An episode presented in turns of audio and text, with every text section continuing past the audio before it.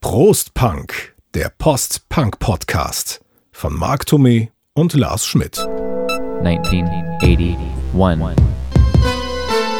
1981, das Jahr des Synthie-Pops, Teil 2, Post-Punk, der Post-Punk-Podcast. Hier sind wir wieder die beiden, die sich verlabert haben und mal wieder zwei Teile brauchen, um ein Thema zum glücklichen Ende zu führen. Ja, es tut uns ja fast schon leid, aber das Jahr 1981 ist eigentlich das Jahr des Synthie-Pop, wie wir jetzt immer wieder herausgestellt haben. Und äh, wir müssen heute noch auf ein paar Platten eingehen. Wenn wir das nicht tun, fühlen wir uns schlecht, weil die gehören auf alle Fälle erwähnt in diesem Kontext. Und deswegen keine Zeit verlieren, Bier Ja. aufgemacht und loserzählt. Weiter geht's. Es ist ein, Schlappe Seppel aus Ascheberg.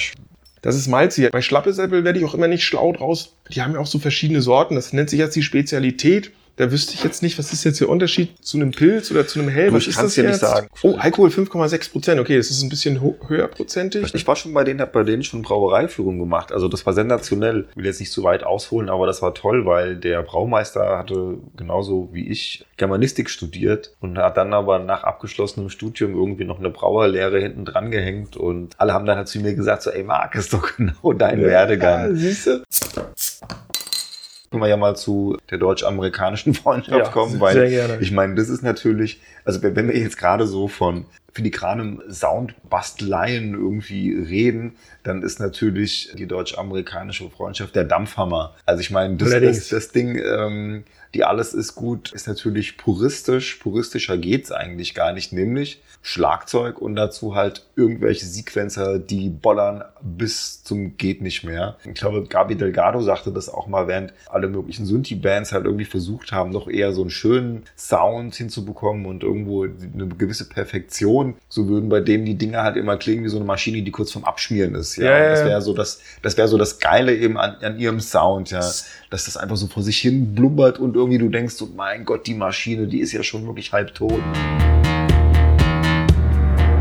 Aber sie geht immer noch und Ja. immer noch und immer noch. Der Robert Görl hat auch dazu ein schönes Zitat gegeben und äh, stammt übrigens wie fast alle Zitate aus diesem Buch Ribbit Up and Start Again über den Post-Punk. Ähm, Das wir immer wieder gerne erwähnen. das wir weil es immer wieder so gerne toll erwähnen, ist. genau. Und da, der hat nämlich gesagt, und das finde ich so auch als Kontrapunkt zu dem, was der Mar Martin Rushent gesagt hat, von wegen erstmal Bedienungsanleitung lesen und dann mit dem Ding arbeiten. Robert Görl sagt, viele Bands kaufen einen Synthesizer und ihre erste Idee ist, ihn zu stimmen, weil sie einen normalen Sound haben wollen. Das wollten wir nicht. Wir wollten mit der Power arbeiten, die so ein Gerät verleiht. Wir wollten diese Technik mit unserer Körperkraft verbinden. Da haben wir ein schönes Stichwort. Weil letztendlich ist ja alles gut von der deutsch-amerikanischen Freundschaft als dieses Proto- Electronic Buddy Album, weil alles das, was später unter diesem Label dann an Musik produziert wird, bezieht sich ja unter anderem auf Duff, natürlich auch auf andere Bands, aber ich glaube, die Platte war wirklich so eine Initialzündung. Sehe ich auch so. Also, auch wenn man sich jetzt so dieses, das, das Cover anguckt, das hat ja nichts mit irgendwie Technik oder sowas zu tun. Du sitzt, siehst halt die beiden verschwitzten Jungs da halt. Und, Aufgepumpt. Äh, ja, und ich glaube, das Album an sich, das, das, das bringt das vielleicht auch gar nicht so, auch gar nicht so rüber.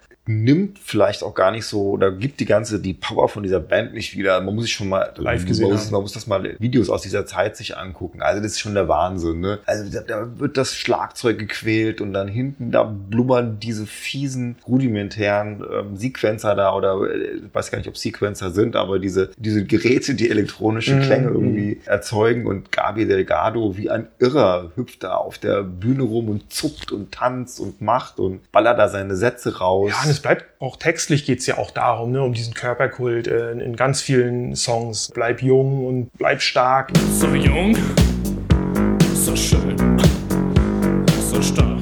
Auch das ist so ein, so ein Gesamtkunstwerk, das ganze Ding. also auch man kann alle gegen alle und Richtig, da muss ja. man gar nicht den Mussolini, dieses plakative Lied muss man da glaube ich gar nicht vorzaubern. Da gibt es selbst so eine ironischen Nummern wie der Räuber und der Prinz mit diesem Kinder-Keyboard. Der Räuber und der Prinz. Ja, da steckt halt ein Konzept dahinter und es ist halt irgendwo neu, diese, die, diese Mischung ähm, aus Körperlichkeit und Elektronik. Und das ist ja das, wie du auch- schon gesagt hast, was dann halt von vielen IBM-Bands dann halt, Electric Body Music Bands Ja. dann halt auch aufgegriffen wird. Also Nitze App ist ja äh, eigentlich eine, wie so DRF 2.0 oder wie auch immer. Ja. Oder, oder Front 2 2 natürlich Ja. dann ganz groß und beide ja noch aus den 80ern, also Nitze App und Front 2 2 und ich glaube so richtig los ging dann diese Bewegung dann so zeitgleich mit dem Techno, auch so Ende der 80er, Anfang der 90er, ne? auch wieder so eine, so eine Phase ähnlich der über die wir jetzt reden, wo plötzlich halt äh, elektronische Musikinstrumente immer erschwinglicher wurden. Und das war ja dann Ende der 80er, Anfang der 90er nochmal eine andere Nummer, wo gerade dann die Computertechnik natürlich äh, auch noch immer mehr Möglichkeiten bot, plötzlich elektronische Musik zu Mhm. machen. Was dann natürlich dazu geführt hat, dass Unmengen an so IBM-Bands aus dem Boden schossen. Du Wobei brauchtest oftmals One-Man-Projekte. Ja, wobei, also ich finde so, also das entstanden ist ja EBM tatsächlich Mitte der 80er eben durch so Bands wie Mhm. Vilitzer App oder Front 242, Frontline, Frontline Assembly, Skinny Puppy, die Ja. auch so ein bisschen in Ja. diese Richtung reinkamen. Aber ne, durch die Techno-Bewegung ist es auch, glaube ich, ein bisschen miteinander dann so verschmolzen. Die Beats wurden dann einfach irgendwie immer schneller. Aber da wollen wir eh mal Ja, irgendwann das gibt Gelegenheit mal was, was Eigenes zu machen. Gibt es sonst noch irgendwas zu DAF zu sagen? Ist natürlich, wir hatten die ja auch schon gehabt bei unserer ähm, Post-Punk in Deutschland-Folge. Naja, vielleicht noch eins, äh, wir hatten ja jetzt schon quasi diese Körperlichkeit und auch diese Sexualität, die ist natürlich mal verklausuliert, mal auch relativ offen äh, angesprochen in den Texten und man weiß natürlich auch da nie genau, welche Art von Sexualität ist jetzt gemeint. Es sind natürlich ganz viele äh, SM-Anspielungen, Mhm. Homoerotik. Ähm, wir wissen ja auch, dass bei Gabi Delgado, der sich auch nie so eindeutig geäußert hat, äh, welches Geschlecht er denn jetzt bevorzugt. Und sie haben natürlich auch in, in, in, in anderer Hinsicht jegliche Tabus gebrochen, um dann mal wieder auf den Mussolini zum Beispiel zu kommen. Also, und das Ganze natürlich, diese Musik, diese Körperlichkeit, diese Ästhetik, hat natürlich schon so einen gewissen faschistoiden Anstrich, wenn man den dann herstellen möchte, auch wenn der natürlich, wenn dann überhaupt nur ironisch beziehungsweise als Provokation Darum waren sie in England so erfolgreich. Wir haben das ja schon häufiger gehabt, ne? deswegen wieder so erfolgreich in England. Ja, wenn genau. du so richtig typisch deutsch kommst und Ja. dann halt auch noch, das, Das funktioniert dann halt. Hier in einfach. Deutschland haben sie spätestens mit dem Mussolini irgendwie die meisten Leute völlig verstört und irritiert. Die Engländer fanden es geil. Ich meine, die wurden ja auch, waren ja auch in England wesentlich größer als. Auch eine Band wie Leibach, eine, weiß Mhm. ja, eine meiner großen Lieblingsbands, die natürlich auch ganz große Duff-Verehrer sind und ja alles gegen, nicht alles gegen alles, sondern alle gegen alle, heißt es richtig, äh, gecovert haben mal auf einem Album. Alle gegen alle. Unsere Kleidung ist schwarz. Schwarz. Wo sie steht und sind zu schön. Die haben wunderschön viele Sachen Unsere gecovert. Stiefel sind so schön. Gut, Leibach können wir auch mal irgendwann vielleicht nochmal drauf kommen. Ja, ähm, Alben, Alben, Alben, was. Äh, Ultrafox oder Dipper Schmod? Mit was, Was magst wir? du? Also ich bei bei Ultrafox bin ich halt der Meinung, dass ähm, das Vienna-Album, was ähm, ja schon 80 erschienen ist, ja das weitaus interessantere ist, weil Ja. dort ja dieser doch eher so ein bisschen boah, wie soll ich sagen, gitarrenlastige Sound, den sie bis dato gemacht haben, auf einmal eben kippt in diesen mega gut durchproduzierten Hochglanz New Wave Elektropop. Von Conny Plank in Deutschland produziert. Hat er gut gemacht. Ja, das stimmt. Und eben auch mit Vienna, äh, Ja, mit dem Hit, Mhm. ich glaube, neben, na gut, Hymn dann von einem späteren Album und Dancing with Tears in My Eyes, aber glaube ich, der, einer der, der großen, ganz großen Und wenn du überlegst, dass da aber auch so 80, coole Sachen ne? wie, wie, wie Sleepwalk oder Peasant Ja. Strangers, das waren die anderen Singles. Ich habe mir heute nochmal eine Best-of von Ultravox angehört, heute Vormittag, und ich muss sagen, das sind auch wirklich ganz, ganz tolle Nummern. Ne? Die Mhm. müssen sich nicht hinter einem Vienna oder so verstecken. Sind nur nicht so populär, nicht so bekannt. Richtig.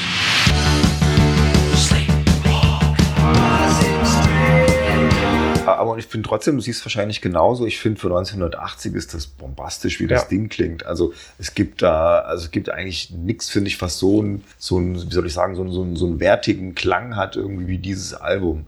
Ja, nix stimmt jetzt vielleicht nicht, aber vergleich's halt mal jetzt mit, mit äh, DAF oder, oder halt auch Ja, selbst mit, mit Depeche Mode oder so. Ne? Ja, Also mir ist es auch wieder aufgefallen jetzt beim Hören, äh, dass die auch wirklich so, was die Melodien anbelangt, die haben da wirklich so ein Händchen für gehabt. Mhm. Das ist einfach, das sind ganz tolle, großartige Melodien, aber sie schaffen es trotz dieser Melodiosität immer so am, am, am, am Kitsch, an diesem, jetzt kann ich es aber irgendwann nicht mehr hören, vorbeizuschrammen. Es ist Mhm. Ja, trotzdem komisch, ne? was Es ist, Zeitloses. es ist was- bombastisch ja. irgendwo und es ist super gut gemacht, aber es ist doch irgendwo so, dass es einem nicht zu schwülstig oder nicht zu, zu, zu, zu schmierig irgendwie Mhm. vorkommt. So, 1981 ist dann das Album namens Rage in Eden erschienen. Mhm. Es hat jetzt äh, nicht so den Überhit, Nee. obwohl äh, The Voice ist drauf.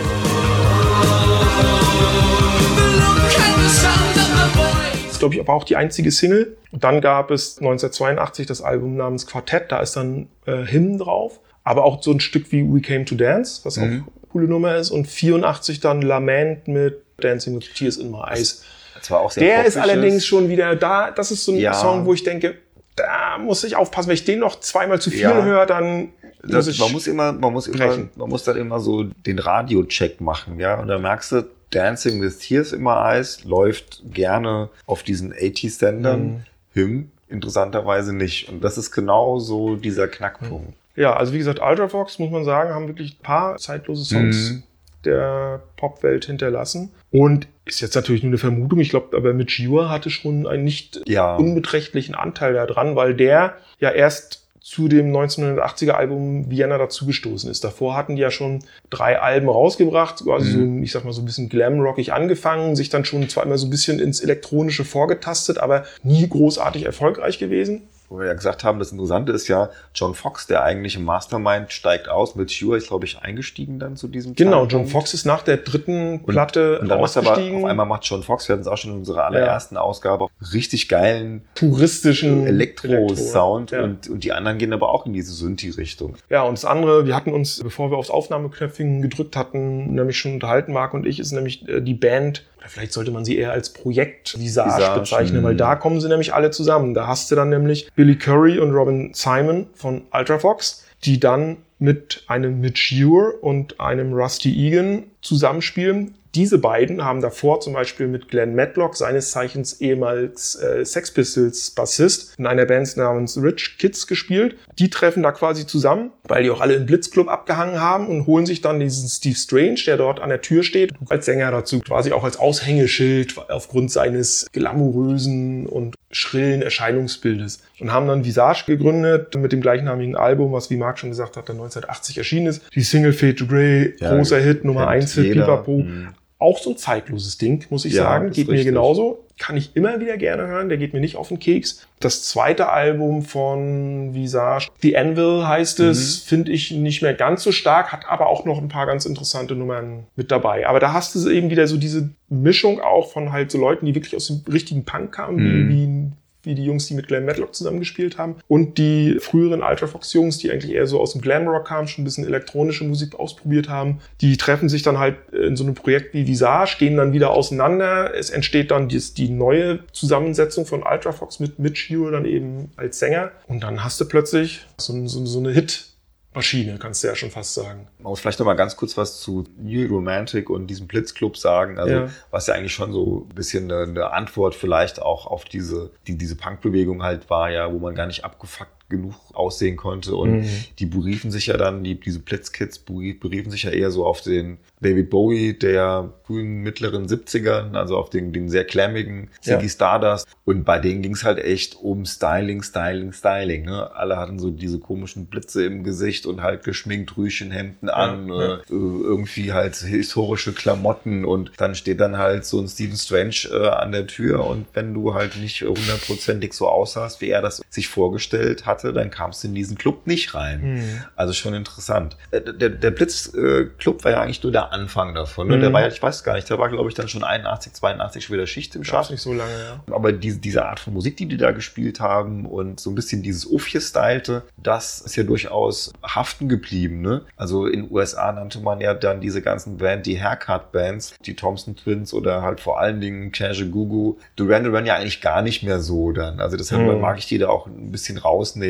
Aber ähm, Nick Kershaw oder Howard Jones hatten ja dann solche Frisuren. Und, ähm, so ein bisschen hat man denen halt dann immer irgendwo so vorgeworfen, dass halt die Form über den Inhalt geht. Und das ist natürlich nicht ganz von der Hand zu weisen. Aber das war eine Sache, die halt wirklich ganz, ganz wichtig war, 81, dass eben diese unterschiedlichen Einflüsse, also dass Bands aus, dieser, aus diesem Experiment, aus dieser experimentellen Schiene ankamen, die auf einmal den Durchbruch geschafft haben, dass andere Bands sich neu gegründet haben, die Mhm. auch dann mit Schub von, von, von, von MTV durchgestartet sind und dass dadurch dann eben diese Synthie-Pop Musik. Das war die prägende Musik eigentlich der frühen 80er. Und da kommen wir natürlich jetzt zu der Synthie-Pop-Band Band. schlechthin, nämlich zu Depeche Mode, die damals ja auch ihr Debüt äh, Am 5. rausgebracht Oktober haben. 1981, Speak and Spell. Ja, Ja, das ist halt das Vince ist halt Clarke eindeutig Vince Clark. Mucke. Aber es gibt zwei Songs, die hat auch Martin Gore geschrieben, aber ich weiß nicht mehr genau, welche es waren. Weißt du es denn noch, Lars? Ja, ich bin mir ziemlich sicher, dass es Tora, Tora, Tora und. Big Muff sind. Big Muff ist dieses Instrumentalstück. Ah ja, okay. Hm. Aber die sind auch jetzt nicht so signifikant eigentlich für das Album. Ne? Doch, Tora, Tora, Tora ist ja Finde ich schon, finde ja. ich schon eine signifikante recht, ja. Nummer, Mhm. allein schon wegen des Titels, der Ja. sich ja auf den Kampfruf der Japaner beim Mhm. Angriff auf Pearl Harbor bezieht. Big Muff, finde ich, ist so, ist halt so ein. So ein Interlude ist das ja. eigentlich eher, ne? So, Keine Ahnung, wie, wie es das Stück auf die Platte geschafft hat. Da gibt es ja irgendwie Single-B-Seiten namens Ice Machine und Shout zum Beispiel, die ich persönlich viel hm. spannender mhm. finde, wo ich gesagt habe, warum hat man die nicht aufs Album gepackt? Wer weiß es. Vielleicht weiß es Martin Gore, vielleicht weiß es Vince Clark, vielleicht weiß es Daniel Miller, der Produzent und Plattenboss von Mute, dem die Jungs ja überhaupt ähm, diese, diese Platte und auch die Singles zu verdanken haben. Die kam ja so im Vergleich zu allen anderen Bands, über die wir gesprochen haben, so ein bisschen wie Kai aus der Kiste irgendwie, ne, mit ihrer Platte. Also klar, die hatten vorher schon live gespielt und so weiter, aber für die war es das Debütalbum und ähm, ich glaube, gleich gut startet, gut und gleich Ja, gut ja. durchgestartet. Ne? Also ähnlich wie, wie Softcell, Mhm. gut, die hatten auch das, äh, deren Debüt war das ja auch. Ähm, da gab es ja auch noch so eine lustige Episode, da haben sich ja irgendwie der Daniel Miller und so ein anderer Typ, der dieses, äh, wie heißt das, Sam Bizarre Label, glaube ich, Mhm. ähm, die haben so unter dem Motto, ja, da sind zwei Bands auf dem Markt, wer, wer nimmt jetzt welche? So, ne? Und dann, weil die Depeche Mode Jungs dann schon äh, sich mit dem per Handschlag übrigens ja damals mit Daniel Miller auf die erste Single geeinigt hatten im Jahr zuvor, äh, ist dann Softcell quasi bei dem anderen Typen auf dem Label gelandet. Das ist so die Geschichte und ich glaube, die haben ja, äh, habe ich in, dem, in der Depeche Mode Biografie gelesen, viele, viele Jahre basiert diese Zusammenarbeit von Depeche Mode und Daniel Miller ja wirklich auf diesem Handshake. Mhm. Also die hatten ja quasi keine, die haben ja 50-50 auch gemacht, was ja auch ungewöhnlich ist äh, für diese, fürs Musikbusiness, dass die Band 50 Prozent kriegt. Ne? Normalerweise bleibt beim Label ja viel mehr hängen. Und das haben sie dann erst Mitte der 80er, ich meine dann als mit People Are People den Nummer 1 Hit hatten, wo sie so viel Kohle angefangen haben zu verdienen, dass es dann gesagt haben, ja, wir müssen das jetzt mal, glaube ich, alles hier mal schriftlich vertraglich festhalten. Aber 1981 war das noch nicht so. Naja, und aus heutiger Sicht, meiner Meinung nach, ein nettes Pop-Album, Ja. aber äh, Mehr nicht, ne? äh, doch ziemlich belanglos. Also im Vergleich zu den anderen Alben, über die wir gesprochen haben, fällt es dann doch eher so ein bisschen ab. Und auch im Kontext zu den späteren Depeche Mode Alben natürlich. Ja, also ich finde alleine schon Broken Frame, auch wenn das interessanterweise nicht so erfolgreich war wie Speak and Spell, ne? Für mich persönlich Ja. ist Martin Gore einfach der bessere Songschreiber. Da geht halt einfach kein Weg dran vorbei. Und ich meine, auch wenn man Vince Clark jetzt wohlwollend weiterverfolgt, Yazoo ist durchaus, also seine, seine nächste Band, wo dann Alison Moyer gesungen hat, die natürlich auch eine sehr kräftige, gute Stimme hat. Zwei tolle Alben. zwei tolle Alben gemacht haben und man kann auch zu Erasure stehen, wie man will. Es sind tolle Pop-Songs. Ich habe auch so eine Best of Erasure, nur da muss ich halt ganz ehrlich sagen, es ist halt wirklich, wirklich sehr, sehr poppig und es ist sehr eingängig und irgendwann nervt einen dann halt Ich bin auch. da wieder bei dem, was ich für zu Softcell gesagt habe. Das ist mir dann wieder zu tuntig ab einem Ja, gewissen Punkt. Das, ja, schon irgendwo, aber es ist, es ist, es ist, es hat so eine, so eine, so eine gewisse Schwülstigkeit oder sowas. Ich finde, wenn jetzt so irgendwie Sometimes oder sowas, oder wie heißt das nochmal, Ship of Fools oder sowas. Ah, Radio ja. so. Also ich kann das, das ich kann das zum Also Beispiel- Sometimes ja, und ich fand damals auch Ola Moore zum Beispiel. War das, Ja, das- was Sometimes oder Ola Moore war? Das- Eins also- von beiden war, glaube ich, die erste Single, ne, meine ich. Und Sometimes geht richtig, richtig schön Aber ab. danach fand ich es nachher schon, Ship of Fools war dann schon für mich so relativ schnell so ein Punkt erreicht, wo ich es nicht mehr mochte. Ja, deshalb sage ich ja. Also ich finde immer mal wieder so einen Song, weil schon Vince Clark auch ein prima ähm, Songschreiber ist. Das wollen wir ihm ja gar nicht absprechen. Aber es ist halt dann wirklich auf Albumlänge. Boah, nee. Mhm. Also ich merke das dann immer. Manchmal geht's, aber dann muss ich nach dem zweiten, muss ich dann auch skippen. Ja, das macht man, macht mir dann sonst irgendwie keinen Spaß mehr. Und das ist halt dieses ähm, pluckrige, fröhliche, poppige. Ja, das ist halt so das, was dieses erste Depeche Mode Album auszeichnet. Und das ist ja dann ganz was anderes als das, was danach kommt. Also dann, wir hatten es ja auch schon, deshalb müssen wir nicht groß drüber reden. Ab der Construction Time Again wird es dann halt sehr viel finsterer, sehr Mhm. viel industrielastiger, sehr viel geräuschiger und, und da muss man auch wieder sagen, Guck mal, das ist ja, sag du erstmal. nämlich genau, der Gedanke schießt mir aber jetzt erst durch mein Hirn. Die gehen genau den anderen Weg als zum Beispiel eine Band wie OMD oder Human League. Exakt. Weißt du, die haben 1981 zum Beispiel ihren Peak, ihr erfolgreichstes Album und werden danach immer poppiger und immer einfallsloser, sage ich jetzt mal. Und Depeche Mode ist genau andersrum. Die fangen zwar an, experimenteller zu werden, aber schaffen es trotz dieser ganzen Experimentalität auf einer Platte wie der Construction Time Again oder auch auf den Some Great Reward oder so, trotzdem noch tolle Songs zu machen, ne? was den anderen dann irgendwie abgeht, warum auch immer. Aber Mhm. da haben Depeche Mode wirklich ein glückliches Händchen gehabt. Also wir reden jetzt über das Jahr 81 und über die Tatsache, dass Synthie-Pop den Peak da wirklich erreicht hatte. Und diesen Peak hat er nie mehr irgendwo, also der Peak ist ja der Peak, ne? Danach geht's back up, so ist es halt nun mal. Und das ging allen Synthie-Pop-Bands so. Mhm. Es gab mehrere Entwicklungen. Zum einen, gerade in den USA, kam dann Mitte der 80er so eine, so eine gewisse äh, rockistische Gegenbewegung. Dass man Ich wollte gerade sagen, hat, die haben ne, alle gesagt, wir sollen die ganzen britischen naja, Retortenbands hier bei uns mit, Erstmal fanden es alle geil, ne? Und ja, aber relativ schnell haben sie dann ihren Patriotismus ausgepackt und wir müssen jetzt die amerikanischen Rock und Country Richtig. machen. Ja, da war halt auf einmal war dann Bruce Springsteen, gegenüber dem wir überhaupt gar nicht irgendwie, den wir gar nicht, dem wir nicht böse sind für seine Musik, aber halt auch so furchtbare Sachen wie äh, Starship oder sowas, die dann halt da irgendwie groß rauskamen. Aber man muss das immer eben in diesem, in diesem Konstrukt dann sehen. Also 81 Synthie-Pop hat einen kreativen Höhepunkt. Und dann, wie das halt immer so ist, springen halt viele andere Leute auf den fahrenden Zug auf. Man kann damit Geld verdienen. Das bedeutet, wie auch bei der NDW, bei dem deutschen Post-Punk, irgendwann ist der Punkt erreicht, wo dieser Synthie-Pop nicht mehr hörbar ist. Dann kommen sie halt alle rein, diese ganzen Cash-Gugos, dann kommt der Howard Jones und sowas. Will die auch alle jetzt gar nicht, irgendwie haben alle ihre Berechtigung und so, aber es wird halt dann einfach immer mehr und mehr und mehr und irgendwann kommt die Gegenbewegung. Und das war dann halt eben so eine gewisse, so, so, so dieser Rockismus, der dann zurückkam und es war auf der anderen Seite halt etwas, was dann Stock Aitken Waterman gemacht haben, nämlich das ganze Ding einfach nochmal eine Runde Ja. weiter zu drehen und nochmal poppiger zu machen und, und halt so einen neuen Mainstream auch irgendwie zu kreieren. Dann gab es natürlich Leute wie Madonna und so, ne, wollen wir mal außen vor lassen. 80er war ja auch das Jahrzehnt der Mega-Popstars Prince, George Michael, Michael, Michael Jackson, Jackson. Madonna, früher vielleicht noch Tina Cyndi Turner. Lauper, Tina Turner, Phil Collins.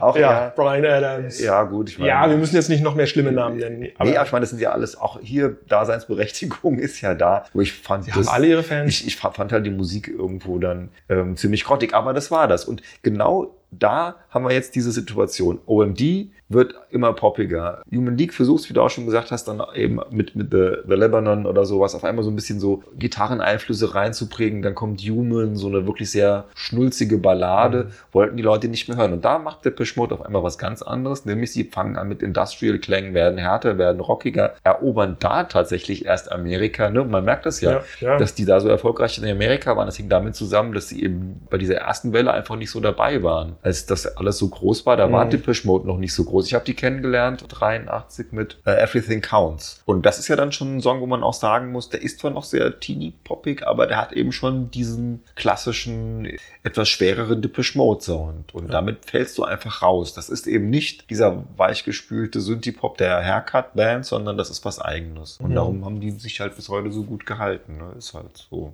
Ja, und an der Stelle können wir nochmal auf unseren Depeche Mode Podcast hinweisen. haben das ja- haben das ja sehr unser, unser, unsere zweite Folge. It's only Depeche Mode, but we like it. Und War das sogar eine Doppelfolge, die wir dann Nee, nee, nee, mit Doppelfolgen wir- haben wir später angefangen. Okay. Und auch da äh, möchte ich nochmal drauf eingehen. Unseren allerersten Podcast, den hatte ich ja schon mal erwähnt. Ich möchte aber den Namen Gary Newman hier nochmal in den Ring werfen, weil der Kollege hat natürlich für all das, über das wir heute gesprochen haben, auch eine riesengroße Vorreiterrolle gespielt. Ja, auf jeden Fall. Ne, weil Gary Newman war es, der zwischen 1978 und 1980 vier Platten rausgebracht hat, von denen drei auf Platz 1 in den britischen Charts gestanden haben. Dazu noch zwei Nummer 1 Singles mit Our Friends Electric und Cars.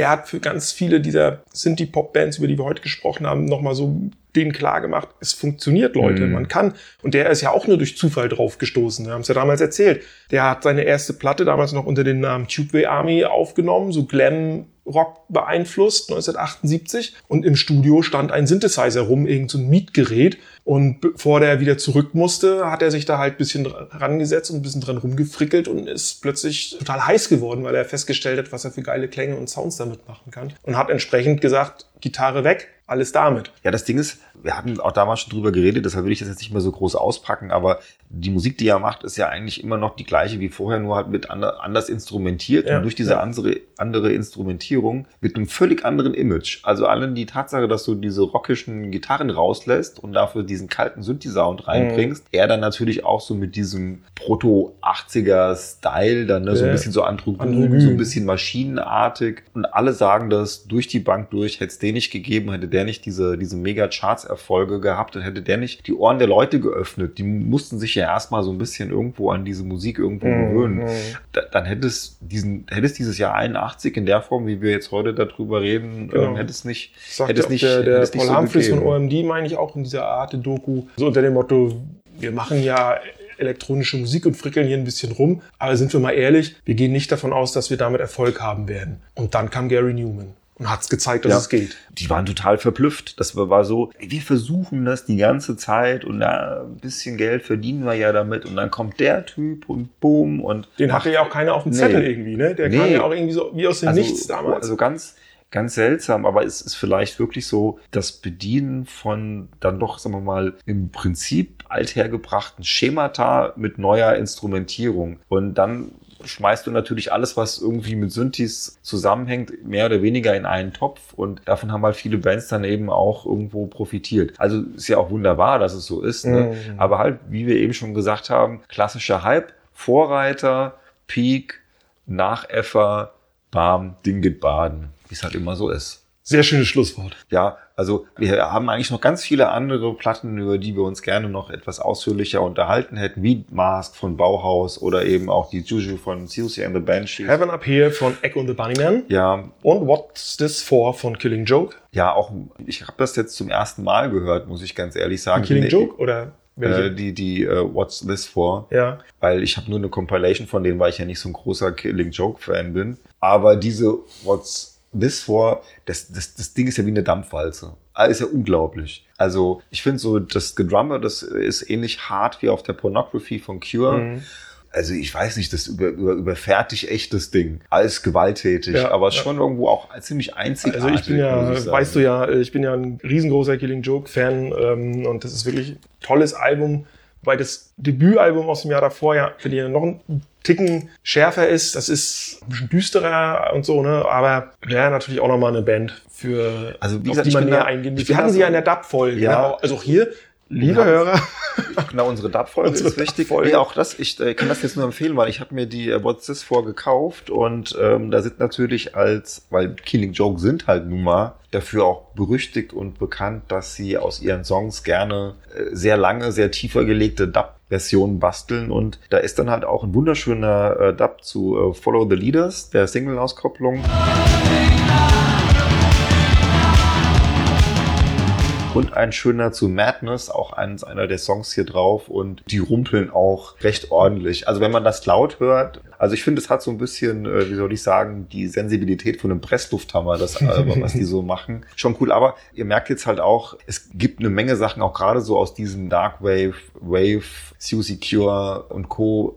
Bauhaus-Umfeld. Police hatten zum Beispiel auch mal eine ganz andere Richtung zu gehen, damals noch ein Album draußen. Adam and the Ants hatten ihr, ihr, ihr zweites Album, aber wir können da nicht überall drauf eingehen. Wir haben es halt jetzt wirklich versucht, ein bisschen auf dieses Phänomen Synthie-Pop einzuschränken, weil das ja im Prinzip doch das Stilgebende und, und Maßgebliche in diesem Jahr war, so das Neue, Ja. eben dieser, dieser Synthie-Pop-Peak, wie wir jetzt ja in einer langen Laberei rauskristallisiert haben. Das haben wir. Von daher gucken wir mal, dass wir in der nächsten Folge mal wieder äh, uns den Gitarren widmen, was wir ja eigentlich zuletzt auch immer schon getan haben. Also in diesem Sinne, äh, ich hoffe, wir haben euch da so ein bisschen, oder wir hoffen, dass wir euch da so ein bisschen ins Jahr 81 irgendwo äh, zurückgebracht haben. Ähm, Die Alben, die wir jetzt vorgestellt haben, sind eigentlich durch die Bank auch hörbar. Es wird nicht jedem alles gefallen, aber so als Zeitzeugnis absolut wichtig, finde ich. Ja, wenn ihr mal irgendwo gefragt werden solltet, wann Prince Charles und Lady Di geheiratet haben sollten, das war auch 1981. Einfach sagen, das Jahr, in dem Speak and Spell rauskam. So ist es. Machen wir Schluss für heute? Ja, Dann sagen wir vielen Dank fürs Zuhören. Ihr wisst ja, ihr könnt uns liken auf Facebook, auf Instagram. Ihr könnt uns auf allen möglichen Plattformen, wo wir sind, auch abonnieren, so das geht. Ihr könnt kommentieren. Wir freuen uns über jegliches Feedback. Und in diesem Sinne, genau, noch ein letztes ein Schlückchen. letzter Schluck aus der Schlappesäppelflasche. Bis dahin. Prost, Punk. Tschüss.